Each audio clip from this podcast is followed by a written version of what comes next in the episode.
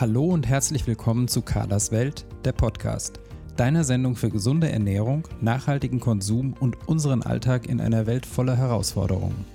Hier geht es um gesunde Ernährung und die nötigen Hintergrundinfos, entspanntes Kochen im Alltag, ein stressfreieres Leben, Genuss und Spaß mit hochwertigen Lebensmitteln, um ein verantwortungsvolles Leben und um interessante Menschen, deren Projekte und Biografien. Viel Vergnügen mit der neuen Folge von Carlas Podcast.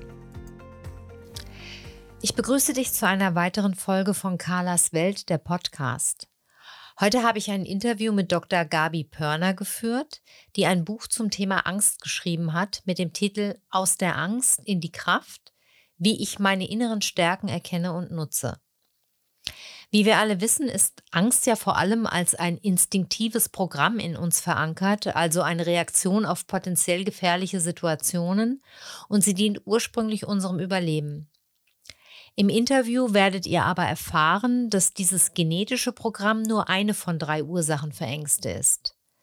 Frau Pörner erklärt, welche Strategien bei Ängsten nützlich sind und dass es Sinn macht, einen Perspektivwechsel vorzunehmen und den Fokus hin zu den eigenen Ressourcen zu lenken.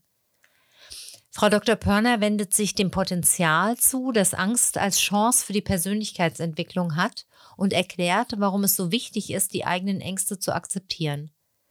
Außerdem gibt sie im Interview nicht nur Praxisbeispiele, sondern auch viele nützliche Tipps für den Umgang mit Angst. Da mir der Verlag das Buch von Frau Pörner zur Rezension zur Verfügung gestellt hat und da die Autorin auch auf ihre Coachings zu sprechen kommt, bin ich verpflichtet, dich darauf hinzuweisen, dass diese Folge Werbung enthält. Ich wünsche dir viel Spaß bei diesem inspirierenden Interview. Okay, ja, Frau Pörner, ich begrüße Sie ganz herzlich in meinem Podcast und ich würde Sie bitten, sich unseren Hörern kurz selbst vorzustellen, dass wir so ein bisschen erfahren, mit wem wir es heute zu tun haben. Okay, ja, gern. Also, ich heiße Gabi Pörner. Ich bin von Haus aus Psychologin und mache seit vielen Jahren Management-Trainings und Coaching. Ganz früher war ich mal Lehrerin und ähm, mir hat der Job sehr gut gefallen, aber mich hat dann noch mehr interessiert, so die einzelnen Bedürfnisse von Menschen und wie kann ich Menschen noch besser verstehen. Und deshalb habe ich dann mit der Schule aufgehört und Psychologie studiert. Und jetzt wohne ich bei München. Und ja, ich liebe einfach tatsächlich Trainings und vor allen Dingen Coaching. Spannende Vita, da haben wir was gemeinsam. Ich bin selber auch ausgebildete Lehrerin. Ja, Ach, witzig. ja interessant. Mhm. Ja, Sie haben einen sehr hilfreichen Ratgeber für den Umgang mit dem Thema Angst geschrieben. Ja. Ähm, das ist der Grund, warum ich Sie heute in meinem Podcast zum Interview äh, gebeten habe, weil ich dieses Buch ganz interessant fand und die Rezensionen auf Amazon sind ja auch alle durchweg super positiv. Erstmal herzlichen Glückwunsch dafür. Ja, ja, also danke mir hat es auch total viel Spaß gemacht, mich mit dem Thema zu beschäftigen. Ich finde, ähm, Angst ist einfach ein tolles Thema. Nicht unbedingt, wenn man sie selber hat, aber mich mit dem ganzen Thema auseinanderzusetzen, war einfach sehr befriedigend. Mhm. Ich würde da gerade noch mal einhaken wollen, weil ich Sie ohnehin gerne gefragt hätte, was Sie denn veranlasst hat, einen Ratgeber zum Thema Angst zu schreiben. Es gibt ja schon sehr viel Ratgeberliteratur zu dem Thema. Ich könnte auch so ein bisschen anders fragen, was unterscheidet jetzt Ihren Ratgeber von anderen und warum war es Ihnen ein Anliegen, über das Thema zu schreiben?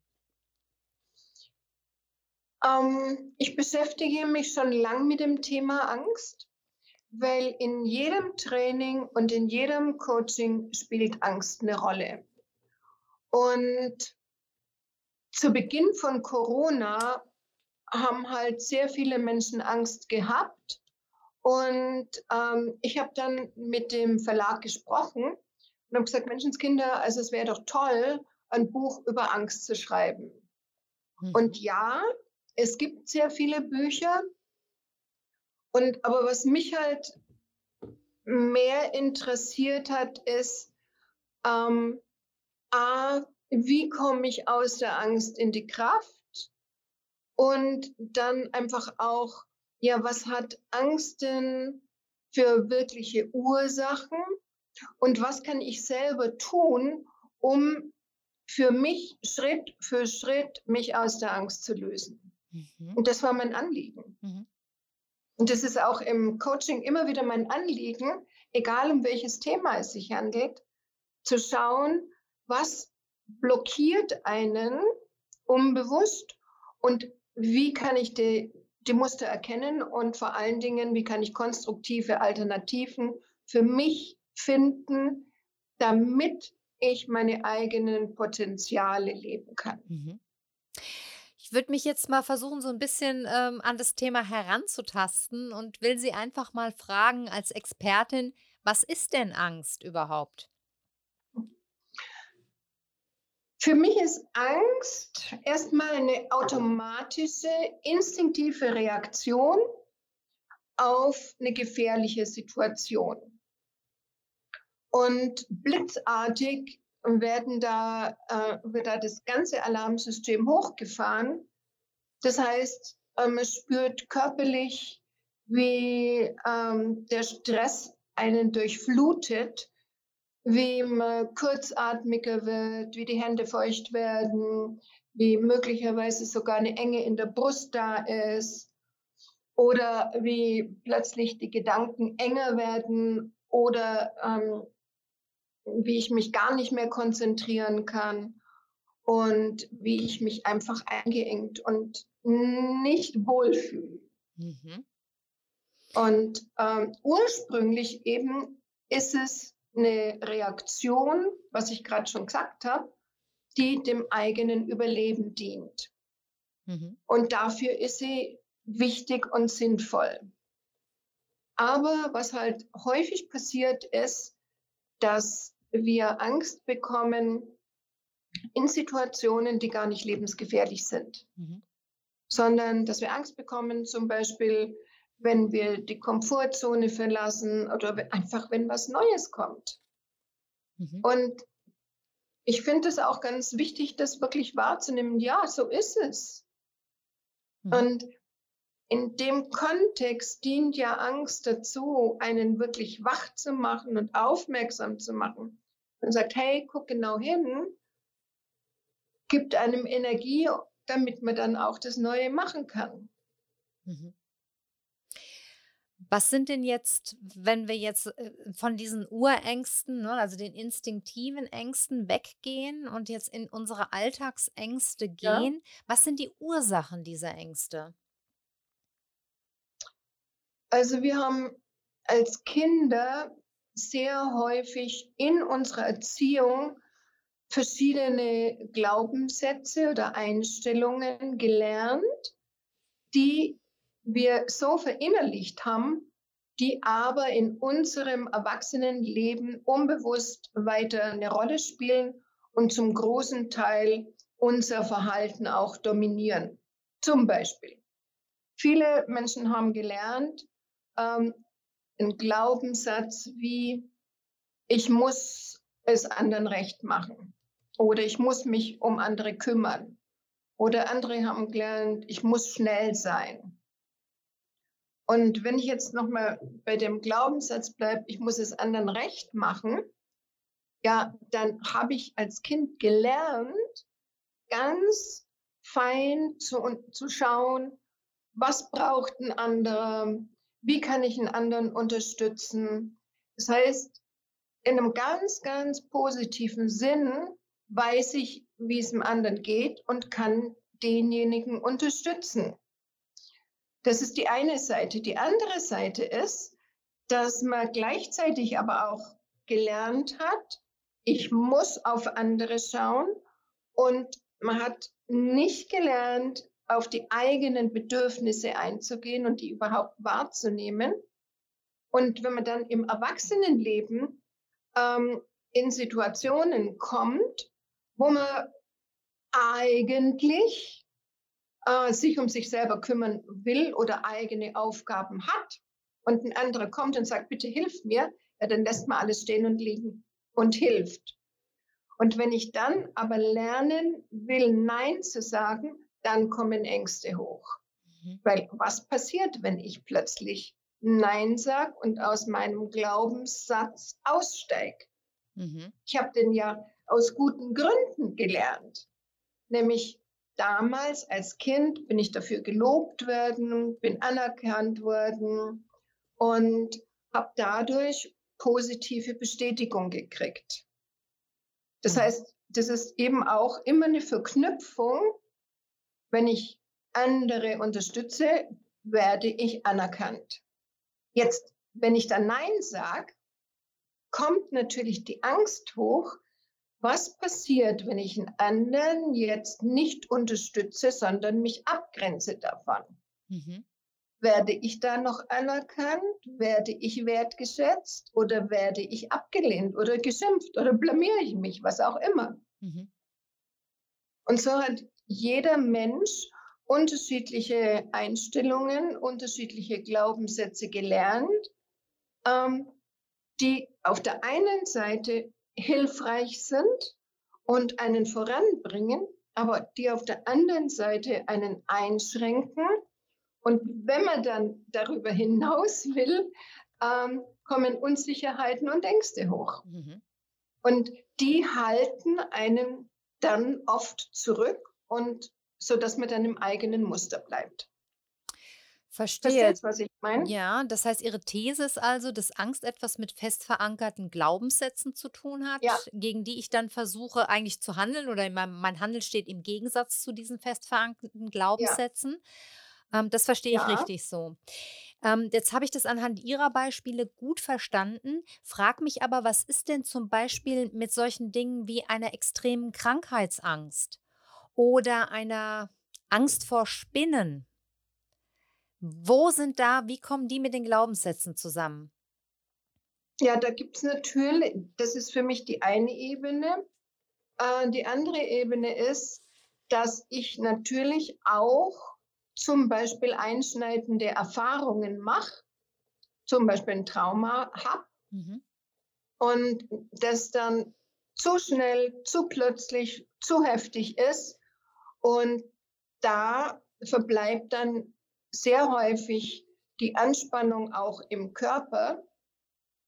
Und da entwickelt man dann einfach bestimmte Verhaltensweisen daraus. Mhm. So dass man also, also ich hatte ja. zum Beispiel mal äh, einen Herrn im Coaching, mhm. der war sehr erfolgreich, unglaublich belesen, berät, konnte gut mit anderen Leuten umgehen, nur nicht mit seinem Team. Mhm. Er hat kein Wort mit seinen Leuten gesprochen und ähm, keiner wusste warum und er auch nicht.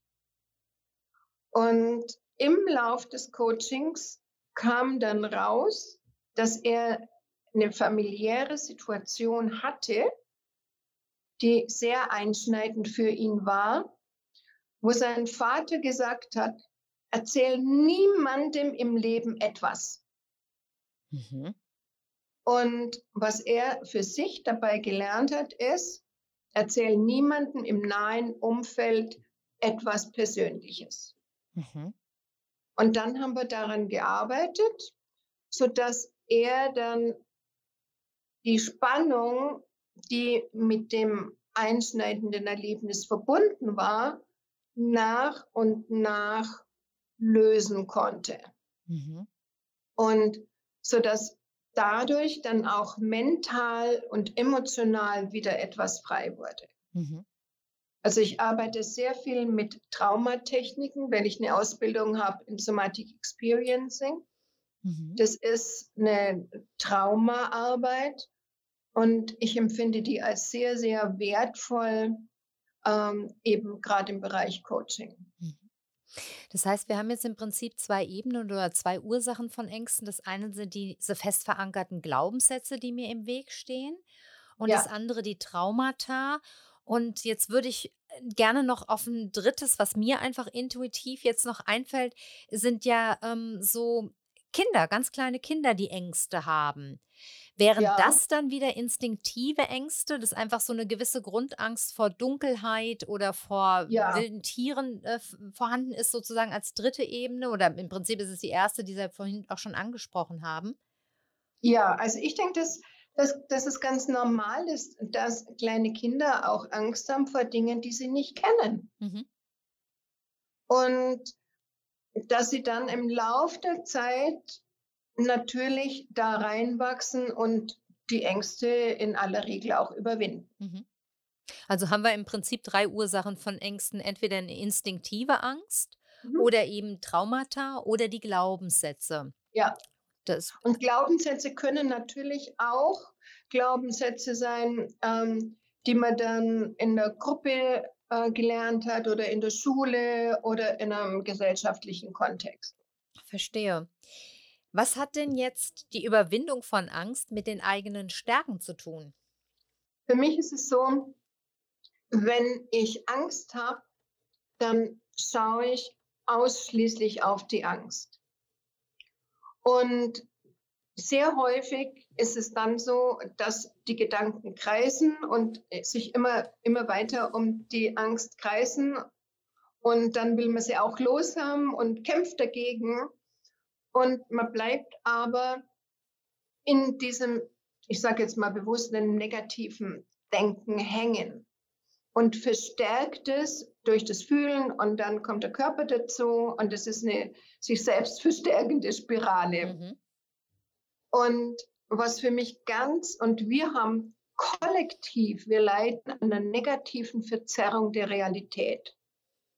Und was wir, und das können wir gut, weil das hat auch mit der Evolution, mit unserer Geschichte zu tun. Weil ähm, zum Beispiel ganz früher in den berühmten Zeiten des Säbelzahntigers, unsere Vorfahren, die haben natürlich schauen müssen, wo lauert Gefahr. Und waren, weil sie ja in der Savanne oder wo auch immer gelebt haben und haben ihre Aufmerksamkeit immer auf den Punkten gehabt, die nicht ganz in Ordnung sind. Mhm. Und das können wir gut. Aber, das heißt, und was unser Job ist zu lernen, ist zu schauen, was können wir denn? Mhm. Was können wir denn gut? Weil jeder Mensch hat so viele Stärken, die er aber gar nicht als Stärken wahrnimmt und auch nicht würdigt. Mhm. Und unser Job ist es oder unsere Aufgabe ist es, wirklich wahrzunehmen, hey ja, das kann ich gut und das kann ich gut und das nicht nur kognitiv, sondern dass man es auch sich erlaubt, im Körper bewusst zu spüren. Oder auch, dass man ganz bewusst, wenn man irgendwie sich rumschaut und was Schönes entdeckt, dass man ganz bewusst für ein paar Sekunden hinschaut und immer wieder hin spürt, damit wir diese guten Gefühle noch mehr verinnerlichen mhm. und uns dadurch noch mehr Vertrauen und ein Gegengewicht zu der negativen Verzerrung herstellen. Mhm. Und das, das, ist für uns so wichtig, dass wir selber immer wieder ähm, bewusst da den Perspektivenwechsel hinkriegen, um eben die andere Seite zu stärken. Mhm. Das heißt, die Überwindung von Angst hat ganz viel mit einem Perspektivwechsel zu tun. Für mich ja. Ja. Und Sie sagen ja auch, dass Sie Angst eben als Lernchance für das persönliche Wachstum sehen, richtig? Ja. Ja. Ja. Können Sie das noch mal so ein bisschen äh, näher ausführen? Ja. Also für mich ist Angst eine Chance, wirklich wach zu sein und genau hinzuschauen, zum Beispiel, was denke ich denn gerade im Moment? Was spüre ich denn gerade im Moment? Und wenn man da genau hinguckt, dann hat man einfach auch die Möglichkeit, in eine andere Richtung zu kommen. Zum Beispiel, ich hatte eine Coaching-Kundin und die hatte sehr starke Schmerzen war in einer Schmerzklinik und da ist zu ihr gesagt worden, also sie hat gar keine Wahl mehr, sie wird eines Tages im Rollstuhl landen. Und ich muss dazu sagen, die Frau ist inzwischen vielleicht 40. Und sie hat für sich selber dann gesagt, nee, das will ich nicht. Und die hatte Angst davor, im Rollstuhl zu landen und hat gesagt, okay, und ich tue alles, was ich tun kann, um für mich besser und gut zu sorgen. Und sie hat dann verschiedene körperorientierte Sachen gemacht. Sie hat angefangen mit Yoga, obwohl ihr das sehr wehgetan hat. Sie hat ähm, ist sehr viel gelaufen, also gegangen, spazieren gegangen, obwohl es ihr wehgetan hat. Sie hat sich mit chinesischer Medizin beschäftigt und sie hat gemerkt im Laufe des Coachings, dass sie einen Glaubenssatz hatte, ich muss es allen recht machen. Mhm. Und hat dann gelernt, sich von ihrer Familie abzugrenzen und um Hilfe zu bitten. Und lange Rede, kurzer Sinn. Heute ist es so, dass sie wieder einen eigenen Job hat, dass sie fast schmerzfrei ist. Und sie sagt, für sie war Angst die größte Motivationshilfe, die sie je gekriegt hat. Mhm. Das, und ich ja. meine, da hat sie natürlich auch ähm, ja Glück gehabt, dass sie da diese Situa die Situation so für sich werten konnte. Mhm. Und Angst einfach als Chance erkennen konnte. Mhm. Und ich meine, es ist eine Chance, genau hinzuschauen. Wofür, für, wovor fürchte ich mich denn? Und ist es wirklich so schlimm? Mhm. Und was, wir fragen dann sehr häufig bei Angst, äh, okay, und wir gehen in die Befürchtungen rein. Und was kann uns schlimmstenfalls passieren? Wir könnten aber auch fragen, was kann uns denn bestenfalls passieren? Sodass man dann einfach sich selber ermutigt und die Zukunft positiver sieht. Mhm. Und insofern kann für mich Angst schon ähm, eine Lernchance sein, weil sie rüttelt an unseren Gewohnheiten, sodass wir unsere Gewohnheiten auch hinterfragen können. Mhm. Und sie kann auch eben auf Probleme hinweisen, die wir lösen können und wo wir neue Lösungen finden können. Mhm. Und das finde ich schon ganz wichtig, dass wir, dass wir Angst einfach auch ähm, nicht als Feind betrachten, so wie man sehr häufig macht, den man loswerden will oder den man bekämpfen will, sondern für mich ist Angst einfach auch ein Freund, der uns zeigt, wo ist der nächste Entwicklungsschritt. Mhm, mh. Wenn ich da jetzt so ein bisschen den Bogen spanne, dann würde das also bedeuten, dass mich Angst, wenn ich die hinterfrage, immer auch ein bisschen, so wie Sie es vorhin gesagt haben, auch auf meine eigenen Ressourcen aufmerksam macht, vielleicht auf meine Talente, auf meine Fähigkeiten, ja. auf meine Fertigkeiten und so wie Sie es zuletzt geschildert haben, ja auch auf meine eigenen Bedürfnisse.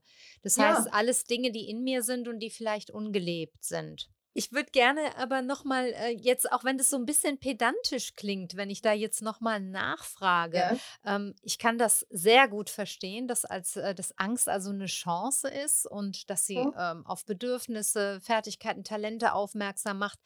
Absolut. Jetzt wäre nochmal meine pedantische Nachfrage dazu, ja, gilt es denn jetzt für alle Ängste oder gilt das nur für die Ängste, die mit Glaubenssätzen zu tun haben? Oder gilt das auch für Ängste, die mit Traumata zu tun haben? Das gilt auch für Ängste, die mit Traumata zu tun haben. Weil mhm. es ja eine Möglichkeit ist, mich selber zu hinterfragen, ähm, warum bin ich in bestimmten Situationen immer so leicht angetriggert? Mhm. Und könnte da etwas Schwerwiegenderes dahinter stecken? Mhm. Und es wäre doch eine Möglichkeit, zum Beispiel dann zu jemandem zu gehen, ähm, der sich mit Traumata auskennt. Vorausgesetzt, derjenige hat schon eine Idee, dass ein Trauma dahinter stehen könnte. Ne? Genau. Ne? Das, ja. Und wenn er das nicht hat, dann hat er trotzdem die Möglichkeit, Schritt für Schritt einfach da immer zu schauen, okay, ähm, ja, was bedeutet es, wenn ich da getriggert werde? Oder auch, okay, welche Möglichkeiten habe ich, anders mit der Situation umzugehen? Weil man kann ja auch anders einfach mit einer lernen, anders mit einer Situation umzugehen. Das ist natürlich schwer, aber so ist es doch. Mhm. Wer sagt, dass das leicht sein soll? Ja, schön, dass Sie es so sagen, genau. Jetzt mal angenommen, ich habe jetzt also herausgearbeitet, dass ich bestimmte Bedürfnisse oder Talente habe, die in mir schlummern und die eigentlich gelebt werden wollen. Wie können mir denn jetzt diese Fähigkeiten und Bedürfnisse konkret helfen, aus einer Angstspirale auszusteigen? Was für mich wichtig ist, zu schauen, dass ich äh, da mir kleine Ziele setze. Und ich sage ganz bewusst kleine Ziele, mhm. weil es ist mir wichtiger, ein kleines Ziel, ein kleines realistisches Ziel zu erreichen, als ähm, mir ein Riesenziel zu setzen, weil da die Gefahr dann einfach da ist, dass es nicht erreicht wird. Mhm. Und es ist doch wichtig zu schauen, eben, was könnte denn ein kleines Ziel sein, das eine Herausforderung darstellt, aber wo es eine mögliche realistische Chance gibt, dass ich das auch erreiche. Mhm. Und wie können meine Stärken mich unterstützen, dass ich mhm. Ziel erreiche. Mhm. mhm. Konkretes Beispiel. Ich hatte eine Frau im Coaching, die wollte, also deren Wunsch war, Vorträge zu halten. Mhm. Sie hat sich das aber überhaupt nicht getraut und hat dann für sich entschieden, sie besucht viele Vorträge. Und das hat sie dann gemacht. Und dann hat sie für sich ähm, die nächst, das nächste Ziel gesetzt. Okay, wenn dann die Fragerunde kommt, dann stellt sie eine Frage. Mhm. Und das war für sie ganz schwer, weil sie Angst hatte, abgelehnt zu werden oder dass sie sich mit der Frage lächerlich macht. Und das hat sie dann durchgezogen, ein paar Mal. Und dann hat sie gesagt, so, für sich, okay, als nächstes Ziel, wenn ich wieder in einen Vortrag gehe und es wieder um die Fragerunde geht, dann habe ich einfach mal eine Gegenposition mhm. und gucke, was dann passiert. Und das hat sie dann auch für sich durchgezogen, hat festgestellt, also da passiert gar nicht viel. Im Gegenteil, da kam eine lebhafte Diskussion zustande. Und dann hat sie als nächstes gesagt, so, und jetzt halte ich selber einen Vortrag. Mhm. Und so hat sie dann für sich kleine Ziele gesetzt und die dann immer umgesetzt, um dann ein größeres Ziel zu erreichen. Mhm. Und was für mich auch wichtig ist, zum Beispiel, wenn ich mir ein kleines Ziel setze, dass ich mir das vorstelle, wie ich das genau umsetze, sodass ich innerlich schon das Ziel vorweggenommen habe und weiß, okay, das und das tue ich und das und das mache ich und so dass ich äh, ja mir noch mehr zutraue. Mhm. Und mal angenommen, wir hätten jetzt jemanden unter den Hörern, der vielleicht weiß, dass er unter Ängsten leidet, der ähm, vielleicht jetzt noch keine Schritte unternommen hat. Was sind denn aus Ihrer Expertensicht erste gute Schritte? Oder vielleicht frage ich noch mal anders: Wie könnte eine Strategie aussehen, mhm. um etwas gegen die Angst zu tun? Ja, erstmal wahrnehmen: Ja, ich habe Angst. Ja, ich habe Angst. Und die da Angst, muss ich gerade mal einhaken, weil ja? ich den Satz so unglaublich wichtig finde. Denn mhm. wir neigen ja in unserer Gesellschaft dazu, ich habe Angst zu beantworten mit, brauchst du nicht. Ne? Genau. Das heißt, es wird sehr oft weggedrückt und ich glaube, das ist, ist ein sehr wichtiger Satz. Deshalb möchte ich das nochmal unterstreichen. Ja, ich ja. habe Angst. Ja. Für mich ist das der Schlüssel. Also vorher noch der Schlüssel. Ich muss mich selber lernen, noch besser wahrzunehmen. Mhm.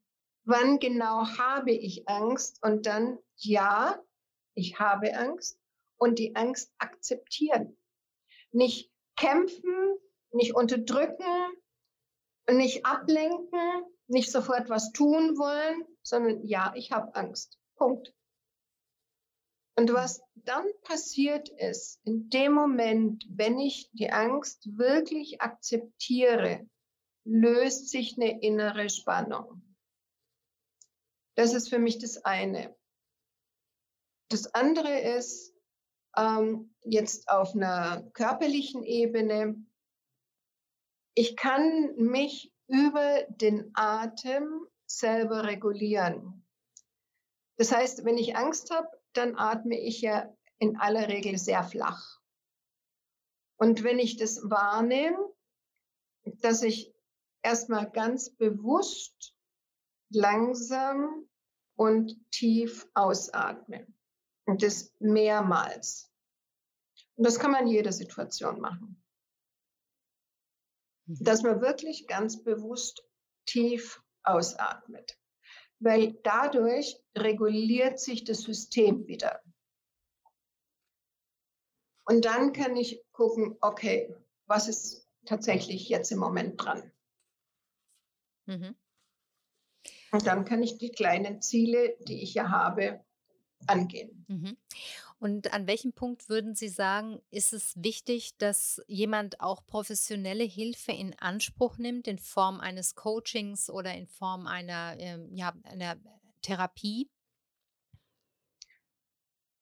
Wenn, also zum Beispiel, wenn jemand unter massiven Ängsten leidet und dadurch Schlafstörungen kriegt. Mhm. Oder wenn jemand ähm, Panikattacken hat, die er selber nicht regulieren kann. Da würde ich schon sagen, okay, da wäre es gut, wenn, wenn einfach eine Coaching oder eine Therapie da ist. Oder wenn jemand ähm, zum Beispiel Präsent, wahnsinnig Angst hat vor Präsentationen und immer guckt, dass er sich darum drückt. Oder wenn jemand ähm, zum Beispiel das dritte Mal ähm, lieber krank wird, als dass er eben, ich bleibe jetzt bei dem Thema Präsentation, als dass er die Präsentation hält. Mhm. Und dass wir auch wahrnehmen, äh, dass es die Angst gut mit einem meint. Dass sie halt manchmal doch ein bisschen übertreibt. Mhm. Und dass man wirklich auch innerlich sagt, okay, ich weiß, du meinst es gut, im Moment ist ein anderes Programm dran. Das hm. ist eine Übungssache und das sind wirklich immer, das ist, erfordert immer wieder, immer wieder Achtsamkeit. Achtsamkeit, was passiert gerade im Moment mit meinen Gedanken. Das heißt aber, um nochmal auf die Frage zurückzukommen, dass man schon auch nochmal deutlich sagen muss, dass man zwar vieles auch selber machen kann und sicherlich ja. auch anhand von Ihrem Buch sich da sehr gute Anregungen holen kann. Aber mir ist ja. nochmal wichtig, hier im Podcast auch nochmal deutlich zu sagen, dass wenn Angst den Alltag massiv einschränkt und zu einer ja. großen persönlichen, äh, zu einem großen persönlichen Problem wird, dann ist es unbedingt wichtig, dass Menschen sich auch Hilfe holen und ja. ähm, dass wir dann vielleicht auch nochmal sagen, der Ansprechpartner ist dann meistens erstmal der Hausarzt, der einem dann auch dabei helfen kann, therapeutische Unterstützung zu bekommen. Genau, ja. genau, weil da ist es einfach sinnvoll, sich Hilfe zu holen, sich Unterstützung zu holen. Weil manche Dinge, die, die sind einfach tiefer liegt, ja tiefer liegen, sodass es sinnvoll ist, da einen guten Ansprechpartner oder eine gute Ansprechpartnerin zu haben, die einen zeitlang auf dem Weg begleitet. Mhm. Weil wir haben ja die Ängste ja nicht umsonst gekriegt. Wir haben ja in aller Regel bestimmte Erfahrungen gemacht und da ist es gut, wirklich ja, Hilfe zu haben. Das heißt, Ängste haben irgendwo auch einen Sinn und einen Nutzen irgendwann mal im Programm gehabt. Ja, natürlich ich meine, wenn ich jetzt nochmal auf Glaubenssätze zurückkomme, ne? ich habe ja ganz bestimmte Glaubenssätze gelernt, weil es in der Familie einfach gut war und sinnvoll war, diesen Glaubenssatz zu lernen. Oder ich bin geschimpft worden, wenn ich, also wenn ich jetzt beim Recht, ähm, beim anderen Recht machen bleibe. Ne? Mhm. Ich bin gelobt worden, wenn ich es anderen Recht mache. Ich bin geschimpft worden, wenn ich egoistisch war. Mhm. Und ähm, da ist es wirklich ganz wichtig, genauer hinzuschauen und sich da unterstützen äh, zu lassen. Mhm. Ja, ich denke nochmal zurück jetzt zum Glaubenssatz. Mhm. Ne? Wenn man selber einen Glaubenssatz bei sich entdeckt, wo man was tun muss oder sich immer auf eine bestimmte Weise verhält, da kann man ja auch lernen, den Glaubenssatz zu verändern. Anstelle zu sagen, ich muss es anderen recht machen, könnte man sagen, ich darf mich auch um mich kümmern. Mhm. Und das ist wirklich Lern, ein Lernprozess. Das passiert ja nicht von einem Tag zum anderen, aber dass man sich selber die Erlaubnis gibt, ja, ich darf mich jetzt um mich kümmern. Mhm. Weil das sind ja Sätze aus der Kindheit. Und jetzt ist ja die Lebenssituation eine andere, so dass es wichtig ist, auch erweiternde Sätze für sich zu entwickeln, die für das jetzige Leben stimmiger sind. Mhm. So dass man dann die Wahl hat, ja, ich kann es jemandem recht machen, wenn es gerade passt, aber ich kann es auch mir recht machen. Mhm. Unterm Strich geht es aber dann bei der Überwindung von Angst immer um Persönlichkeitsentwicklung, oder? Ja, für mich ganz klar. Mhm. Es ist immer eine Chance, die, das, den eigenen Denk- und Handlungsspielraum zu erweitern, weil Ängste halten dich in der Komfortzone.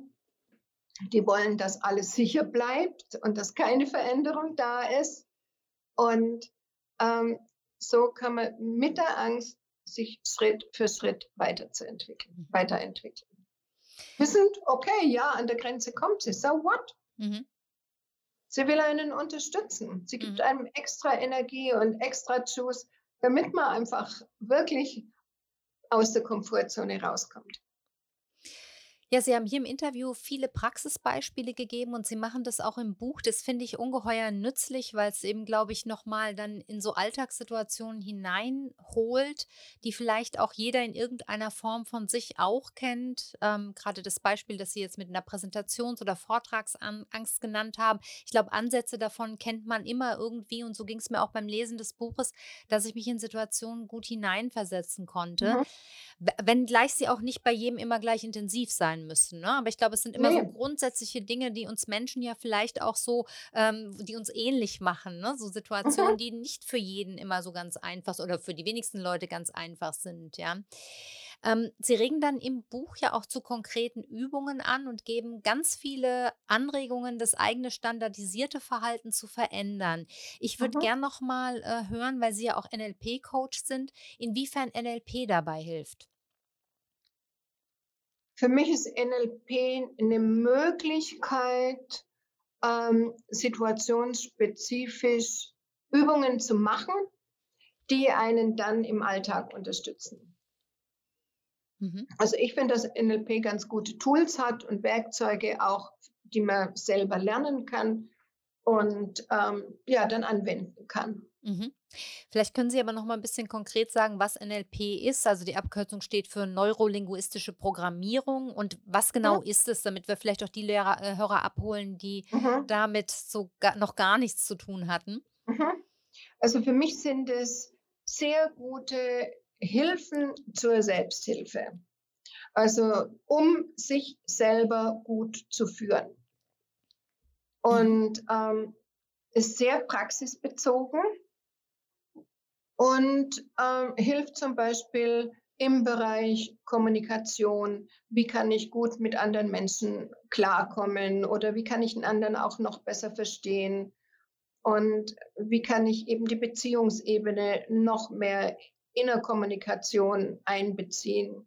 Mhm. Oder wie kann ich auch ähm, ja zum Beispiel Vorträge ganz gut aufbauen? Oder wie kann ich mich selber immer wieder auch stabilisieren und stärken. Mhm. Also ich finde, dass das NLP wirklich ganz gute Tools hat. Mhm. Was für mich beim NLP noch stärker integriert werden könnte und was immer mehr Menschen auch tun, wirklich den Körper einzubeziehen.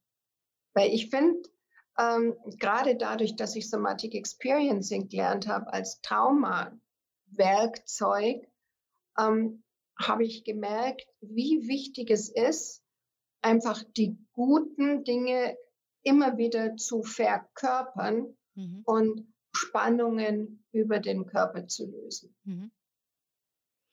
Ja, ich denke, so ein ganz berühmtes Beispiel aus dem NLP, wenn es um Ängste geht, ist ja das berühmte Beispiel aus der Spinnenphobie, wenn dann ähm, der Klient versuchen soll, sich vorzustellen, eine Spinne, die meinetwegen pinkfarbene Pumps trägt und einen ganz witzigen mhm. Hut und dass das eben über NLP äh, dann so lange verankert wird im eigenen Denken, dass man praktisch schon in dem Moment, wo man irgendwo eine Spinne sieht, sofort die Assoziation pinkfarbene Pumps und witziger Hut kommt, ähm, mhm. dass das Ganze so ein bisschen äh, neben dem Schrecken diese humoreske ähm, mhm, genau. Anwandlung genau. bekommt. Genau. Ja, genau. Also genau. das wäre nur, um das nochmal plastisch zu machen, so ein typisches ja. NLP.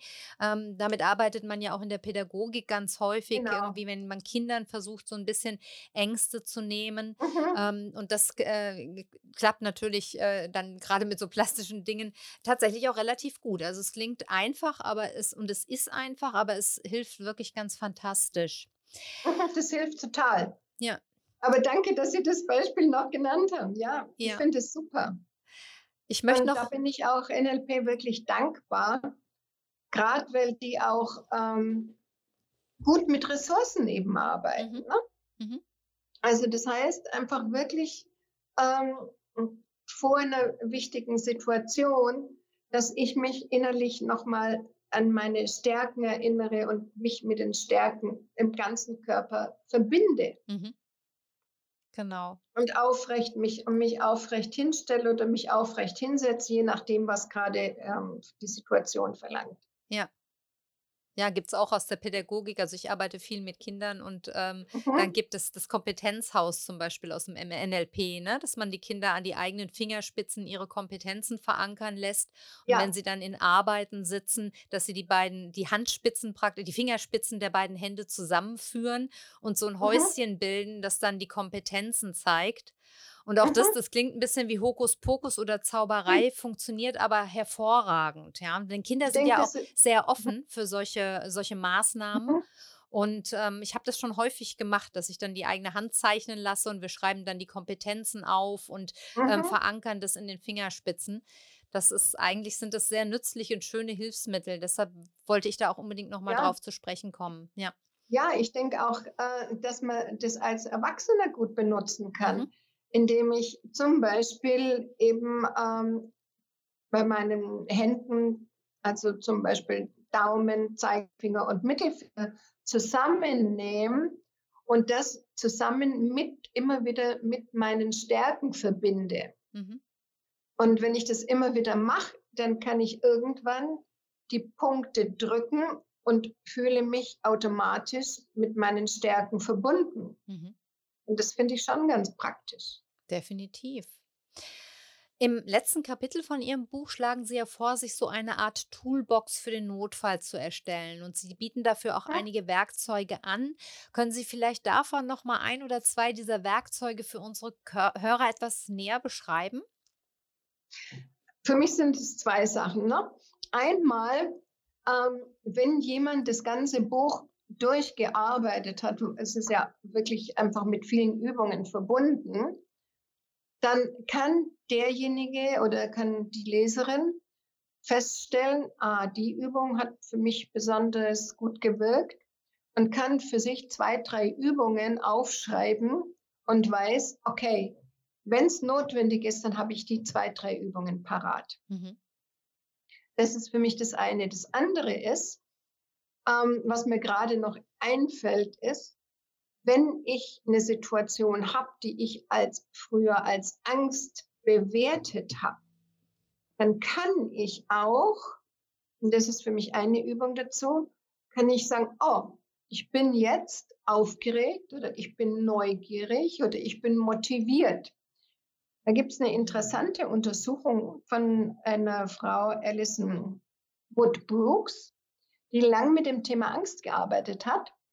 Und festgestellt hat, dass die physiologischen Reaktionen von Angst ganz ähnlich sind wie die von Neugier oder Aufgeregtsein. Mhm. Und hat dann eben in, im Rahmen ihrer Untersuchung ähm, zu Menschen gesagt, okay, ihr Lieben, ihr bewertet dieses, diese physiologischen ähm, Komponenten als Aufregung oder als Neugier mhm.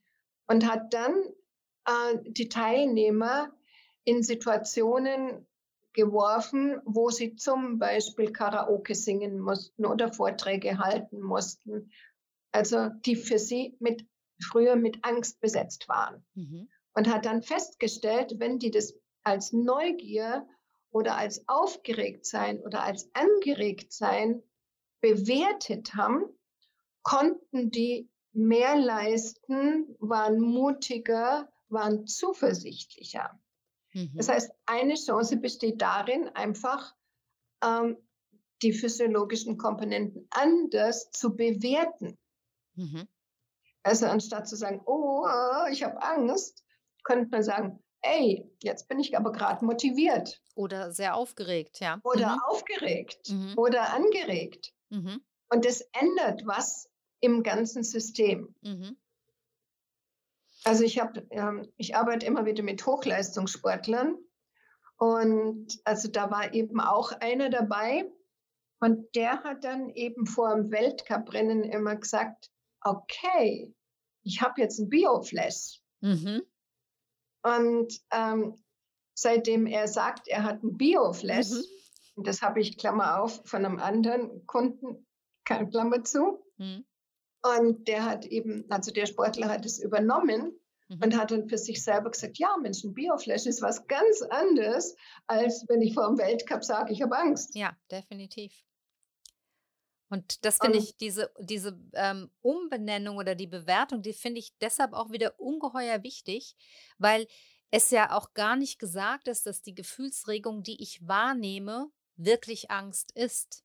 Also, Nein, also unter Umständen habe ich ja einfach auch wieder irgendwann mal als Kind gelernt, dies, das Gefühl, das da hochkommt, mit Angst zu benennen. Vielleicht Aha. einfach, weil auch der Spiegel meiner Umwelt das irgendwie mit Angst gespiegelt hat. Und genau. in Wirklichkeit ist es vielleicht gar keine Angst, sondern ist es mhm. Aufgeregtheit oder ja. ähm, was auch immer, ja. Also ich denke Aufregung, Neugier, ja. etwas in der Richtung, ja. Genau, so dass einfach das System sagt, hey, sei wach, sei aufmerksam. Mhm. Ich meine, letztendlich gibt einfach das System einem ein bisschen mehr Energie, mhm. um genau hinzugucken. Ja, ich glaube, es ist nicht immer so einfach, aber ich glaube, es ist äh, eben, äh, es macht, ähm, wie soll ich das sagen, es macht durchaus Sinn, da nochmal genau hinzuschauen ja. und zu schauen, was sich verändert, wenn ich nicht gleich immer das Etikett Angst dranhänge und sage, genau. oh, ich genau. habe Angst vor dem morgigen Tag, sondern vielleicht es mal mit dem Etikett Aufregung versuche und sage, ich bin aufgeregt vor dem morgigen Tag. Genau. Genau. Und es ändert was. Definitiv, ja. Das, das sehe ich ganz genauso.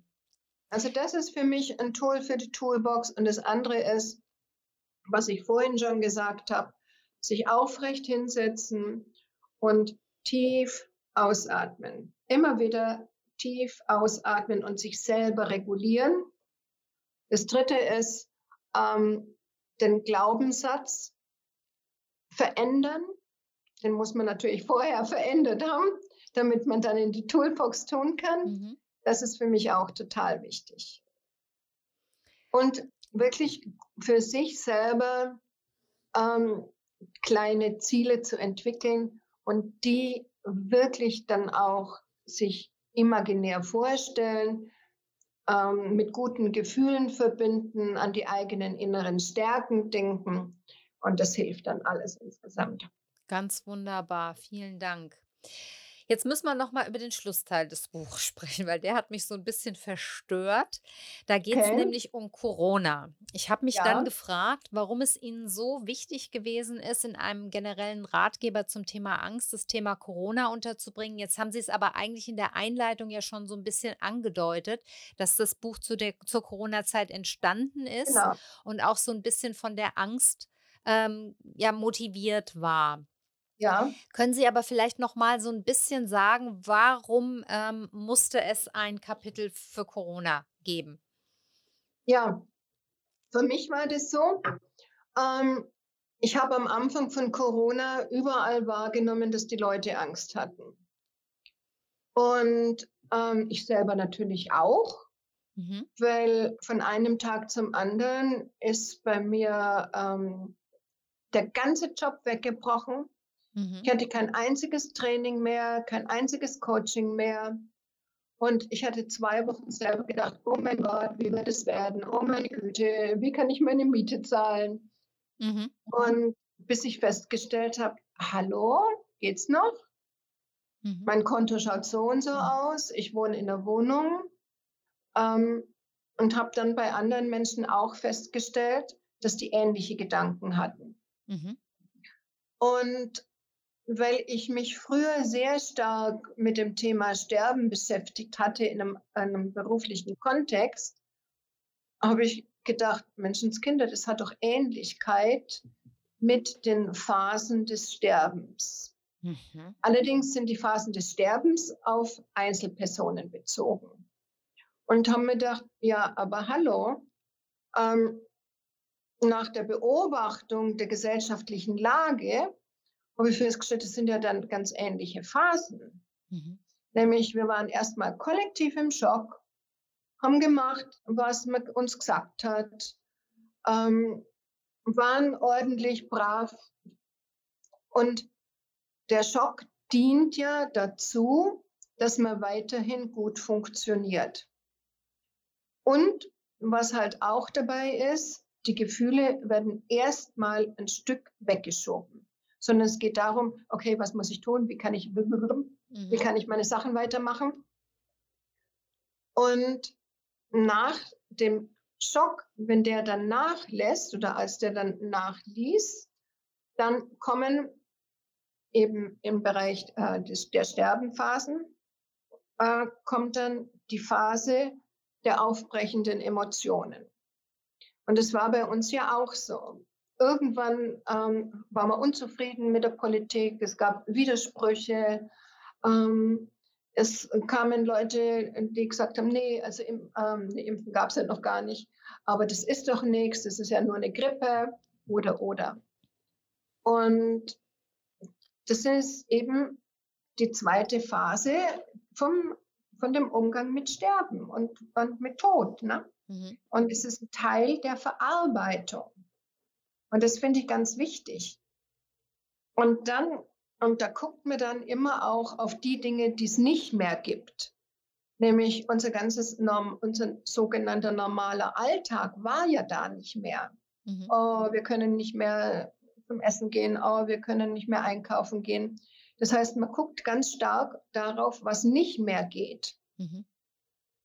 Und dann kommt eben tatsächlich auch hier ähm, sowas wie eine Akzeptanz und die Suche nach Neuem.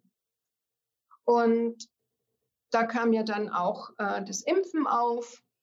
Und das heißt, da ist die ganze Situation wieder etwas optimistischer geworden. Und trotzdem hat man ja da auch immer wieder die Zeit gehabt, zu schauen, ja, was brauche ich denn? Ähm, kann ich möglicherweise mein Leben ein bisschen verändern? ähm, kann ich aufräumen, meinen Kleiderschrank oder was auch immer. Von was kann ich mich trennen? Von was kann ich mich lösen? Was ist mir wichtig? Was nehme ich mit? Und dann kommt, und man reflektiert da also auch in der Phase sehr viel. Und dann kommt äh, letztendlich die letzte Phase mit dem neuen Selbstbezug und im neuen Weltbezug. Und wo man dann einfach das, das, was damals neu war, dann, wo man die Dinge dann selbstverständlicher betrachtet und wo man einfach ein neues Verständnis von sich und auch von den anderen oder von der Umwelt hat. Und dann halt auch mit, mit den Dingen anders leben kann oder mit den Dingen leben kann. Mhm. Verstehen Sie, was ich meine? Mhm. mhm. Und deshalb war es mir wichtig, das mit einzubeziehen, weil das halt gerade in dem Moment auch die, die gesellschaftliche Situation war. Okay, verstehe. Und wo man, wo dann auch wirklich jeder selber noch bei sich nachgucken kann. Ja, In äh, welcher Phase bin ich gerade? In, in, welcher Phase bin ich eigentlich gerade? Ja, ja. Ja, und ähm, was bedeuten mir denn soziale Kontakte? Hm. Weil das war ja doch eine ziemliche Beschränkung. Und ähm, Corona hat uns ja doch alle miteinander auch ein Stück weit auf uns selber zurückgeworfen. Weil wir konnten ja verschiedene Ablenkungsmechanismen, die wir halt sonst gerne drauf gehabt haben, konnten wir ja gar nicht mehr haben. Mhm. Ja. Und natürlich kommt da Frust auf. Ist ja, ist ja logisch, wenn ich gewohnt war, zum Shoppen zu gehen und es nicht mehr kann. Aber dann war ja die Möglichkeit auch gegeben oder ist die Möglichkeit gegeben zu schauen, ja, was brauche ich denn wirklich? Was bedeutet mir wirklich was? Mhm. Das heißt, ich kann so diese Krise, die kann ich ja für mich auch, ähm, auch tatsächlich als Chance sehen für meine eigene Weiterentwicklung. Verstehe, und ja. auch zu schauen, wo muss ich achtsam sein, wo muss ich vorsichtig sein. Und ja, das kann ja auch alles miteinander helfen. Das ist richtig. Verstehe ich. Ähm, könnten Sie zum Schluss bitte Ihre Philosophie oder Ihre Botschaft in Bezug auf das Thema Angst nochmal in ein oder zwei Sätzen zusammenfassen? Da gibt es den berühmten Satz, da wo die Angst ist, geht deine Entwicklung entlang. Mhm. Das heißt, guck deine Angst an und nimm sie als Freund und akzeptiere, dass sie da ist und mach deinen nächsten Entwicklungsschritt. Mhm. Das, so würde ich das in einer Kurzfassung sagen. Sehr schön gesagt, ja. Und es ist nichts Schlimmes, sondern eine Chance. Ich glaube, das ist auf jeden Fall ähm, bei unseren Hörern angekommen, jetzt in, durch dieses Interview, dass das eine Riesenchance sein kann. Ja. Das denke ich auf jeden Fall. Ja, ganz zum Schluss ist eine Tradition in meinem Podcast, dass ich meine Interviewgäste nach einem Buchtipp frage. Im Prinzip ist es ganz egal, ob Sie einen Buchtipp zum Thema geben möchten oder vielleicht eine ganz andere Empfehlung mitgebracht haben. Haben Sie etwas, was Sie unseren Hörerinnen und Hörern gerne an die Hand geben möchten? Also ein Buch, das ich toll finde, ist Jetzt die Kraft der Gegenwart von Eckhart Tolle. Mhm. Ja, das finde ich super. Berühmtes Buch, genau. Das werden wir dann auch in die Shownotes stellen. Und dann mhm. Bleibt mir eigentlich nur noch ganz, ganz herzlich Dankeschön zu sagen für das äh, schöne Interview, dass Sie sich Zeit genommen haben, uns mit dem Thema Angst ein bisschen näher zu bringen.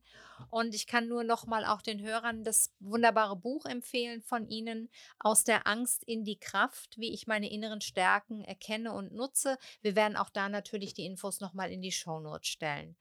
Mhm. Und dann noch mal herzlichen Dank. Ja, Frau Leusen, hallo. Ich bedanke mich doch bei Ihnen. Es hat mir total Spaß gemacht, mit Ihnen zu reden. Es hat mich gefreut, dass wir uns kennengelernt haben. Das geht mir ebenso. Ja, ganz herzlichen Dank. Ja, ich hoffe, du konntest aus dem Interview einiges für dich mitnehmen, ganz egal, ob du nur ein paar Alltagsängste hast oder vielleicht sogar unter massiven Ängsten leidest.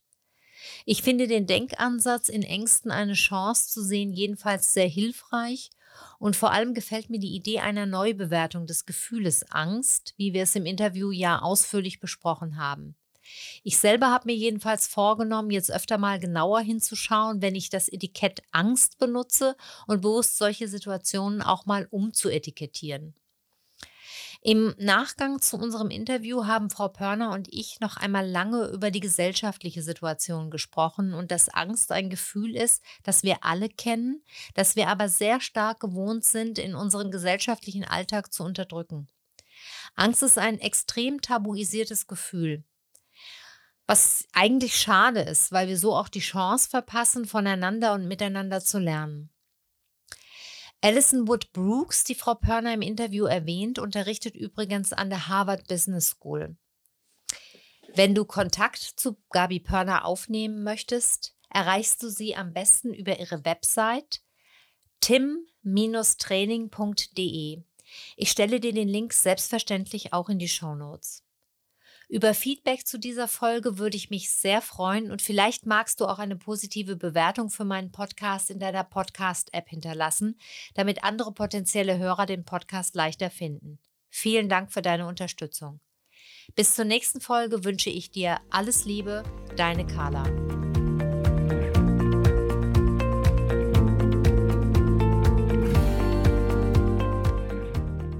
Das war eine neue Folge von Carlas Welt, der Podcast. Die Links zu den Themen der Sendung findet ihr in den Shownotes und auf www.carla-kocht.de slash podcasts. Wenn euch dieser Podcast gefallen hat, freuen wir uns über eure persönliche Weiterempfehlung und über eine positive Bewertung bei Apple Podcasts. Weitere Folgen findet ihr auf Spotify, Apple Podcasts und in eurer Podcast-App. Carla findet ihr unter Carlas Welt und Carla kocht auf Instagram, Facebook und Twitter. Vielen Dank fürs Zuhören und bis bald.